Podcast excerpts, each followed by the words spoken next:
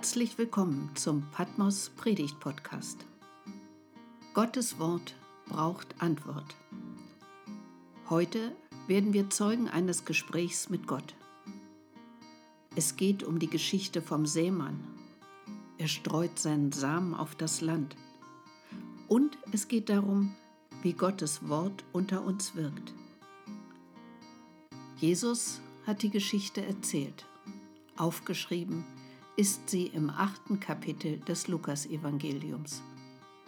Mein Name ist Gabriele Wuttig-Perkowski.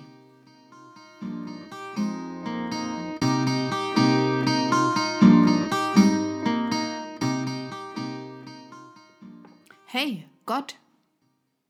Oder sollte ich lieber sagen, Hallo, lieber Gott? Wie? Du möchtest respektvoller angeredet werden. Entschuldige bitte. Ich wollte nur sicher gehen, dass du mich hörst. Also, Heiliger, gelobt sei dein Name. Heute habe ich eine Frage an dich. Zu dem Sämann. Jesus hat die Geschichte erzählt, als eine große Menge zusammenkam. Die Menschen wollten ihm zuhören. Vorher hatte er Kranke in dem Ort geheilt, wo er gerade war. Und nun versammelten sich viele um ihn. Sie hatten davon gehört, was er getan hatte. Wahrscheinlich kamen sie mit großen Hoffnungen. Oder sie waren einfach neugierig. Vielleicht wollten sie auch ihr Leben verändern. Und als Jesus sie alle sieht, erzählt er ihnen die Geschichte. Der Sämann sät seinen Samen auf das Land mit weit ausholender Bewegung. Manche Samenkörner fallen auf den Weg. Da werden sie zertreten oder von den Vögeln gefressen. Andere Samen fallen auf den Felsen. Da ist nur wenig Erde. Sie keimen schnell auf und verdorren dann in der Sonne, weil die Feuchtigkeit fehlt. Wieder andere Samenkörner fallen unter die Dornen. Sie fangen an zu wachsen und werden dann unter den Dornen erstickt. Und erst der Rest fällt auf fruchtbaren Boden und trägt hundertfach Frucht.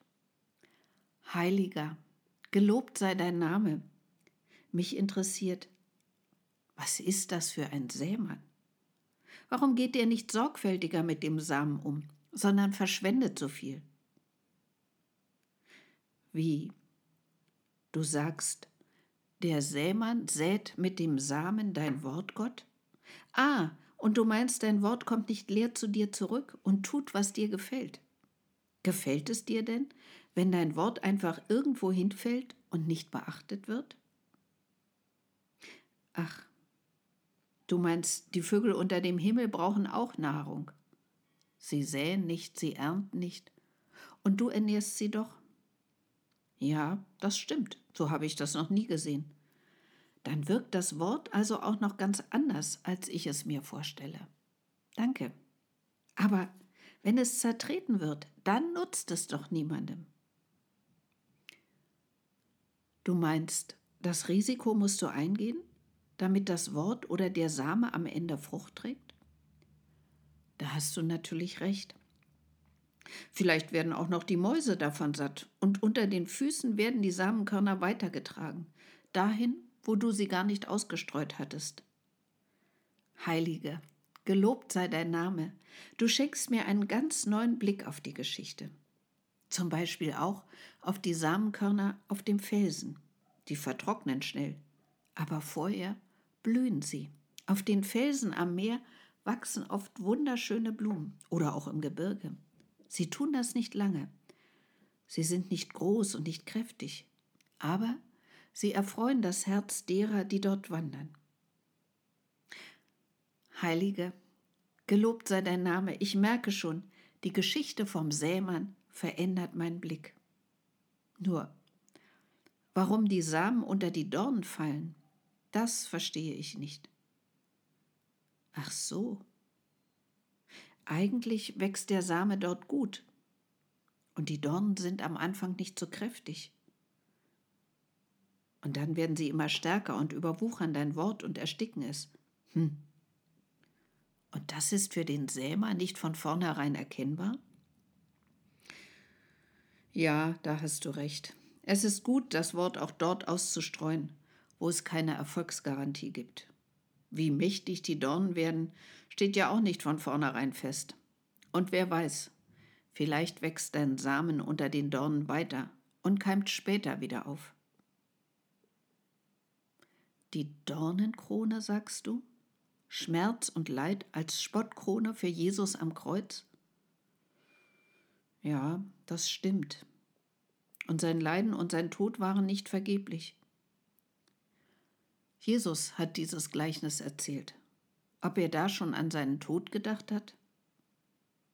Am Ende trägt der Same, dein Wort, hundertfach Frucht auf gutem Land. Das heißt, der so großzügig verteilte Samen hat vieles bewirkt und ist am Ende sehr ertragreich. Er nährt Tiere und verbreitet sich. Er hält den Boden auf dem Felsen und erfreut mit seinem Blühen die Menschen. Er verankert sich im Boden auch unter den Dornen. Und wer weiß, vielleicht trägt er später Frucht. Und am Ende, auf dem guten Boden ist so viel gewachsen, dass neue Samen entstehen von denen viele satt werden. Jesus gibt seinen Jüngern, die das Gleichnis nicht verstehen, so wie es mir ja auch gegangen ist, auch noch eine Erklärung dazu. Und darin höre ich die Not der Gemeinde. Die Frage, warum wirkt dein Wort häufig nicht? Warum begeistern sich Menschen für den Glauben und bleiben dann doch nicht dabei?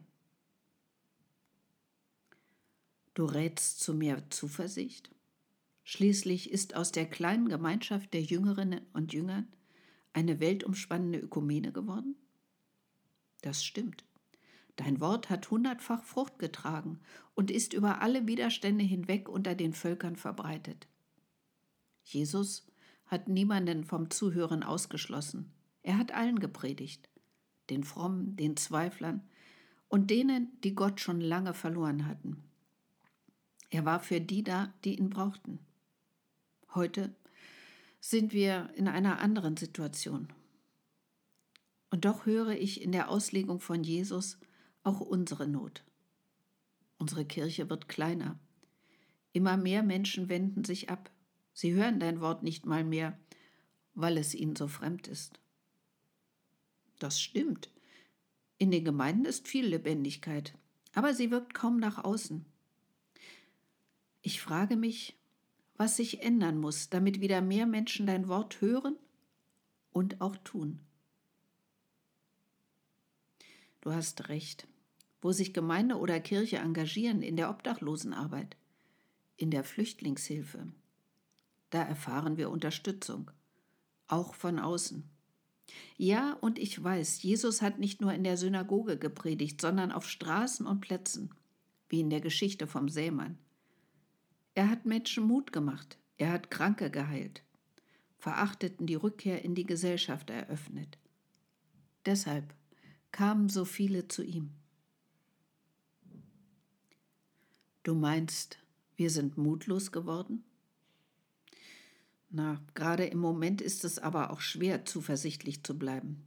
Weißt du, die Menschen sind müde, weil die Einschränkungen durch Corona schon so lange dauern, weil die Krankheit immer noch gefährlich ist und sogar noch gefährlicher zu werden scheint. Weil wir nicht wissen, wann wir wieder normal leben können. Es ist, als ob die Sorgen alles ersticken, wie die Dornen. Du hast recht. Auch unter den Dornen ist ein Wort gesät, und wer weiß, wann es wieder zu sprießen beginnt. Aber ich fürchte auch, viele haben dein Wort verloren, wegen der Sorgen, und auch weil sie sich um Wichtiges kümmern müssen. Die Kinder, der Beruf, gerade jetzt mit Homeschooling und Homeoffice, aber auch zu anderen Zeiten. Dazu noch die Partnerschaft, alte Eltern und was es sonst noch für Aufgaben gibt. Und es gibt so viel spannende Dinge zu tun unter normalen Bedingungen. Für dein Wort bleibt da oft nur wenig übrig. Ja, ich will nicht klagen. Ich weiß, das hilft nicht weiter. Aber es tut auch gut, dir mal zu sagen, wie sehr wir gerade gefordert sind. Wir brauchen mehr Geduld. Das ist schwer. Wir sollen den Blick wenden in eine andere Richtung. Ach so, du meinst, in anderen Teilen der Welt fällt dein Wort auf fruchtbaren Boden und die Gemeinden wachsen. Und am Ende trägt der Same reichlich Frucht. Und wir? Sind wir eher der Weg und die dünne Erde auf dem Felsen oder überwuchert mit Dornen? Heilige, gelobt sei dein Name, das ist aber ein trauriges Bild. Ich soll den Samen, den der Sämann ausstreut, nicht gering schätzen, mich an der Schönheit der Blüten freuen, an der Kraft, die in ihm steckt? Weißt du, der Gedanke, den Samen großzügig zu streuen, auch wenn nicht alles aufgeht oder anders wächst, als ich mir das vorstelle, der Gedanke gefällt mir. Weil ich dann verstehe, dass dein Wort ganz unterschiedlich wirkt und oft anders, als es uns vertraut ist in den Kirchen und Gottesdiensten. Ich finde, das gilt auch für die Einschränkungen durch Corona, die uns so traurig und ungeduldig werden lassen. Dein Wort ist trotzdem ausgesät und es ist da, auch wenn die Dornen es teilweise überwuchern. Am Ende trägt es hundertfach Frucht durch Menschen, die es hören und mit ihrem Leben darauf antworten. Also immer wieder auch durch uns, durch mich. Danke, dass du mich gehört hast und mir Augen und Ohren geöffnet hast für den Reichtum und für die Schönheit deines Wortes unter uns. Heilige, gelobt sei dein Name. Ich danke dir für deine Geduld. Bis bald. Ich freue mich darauf.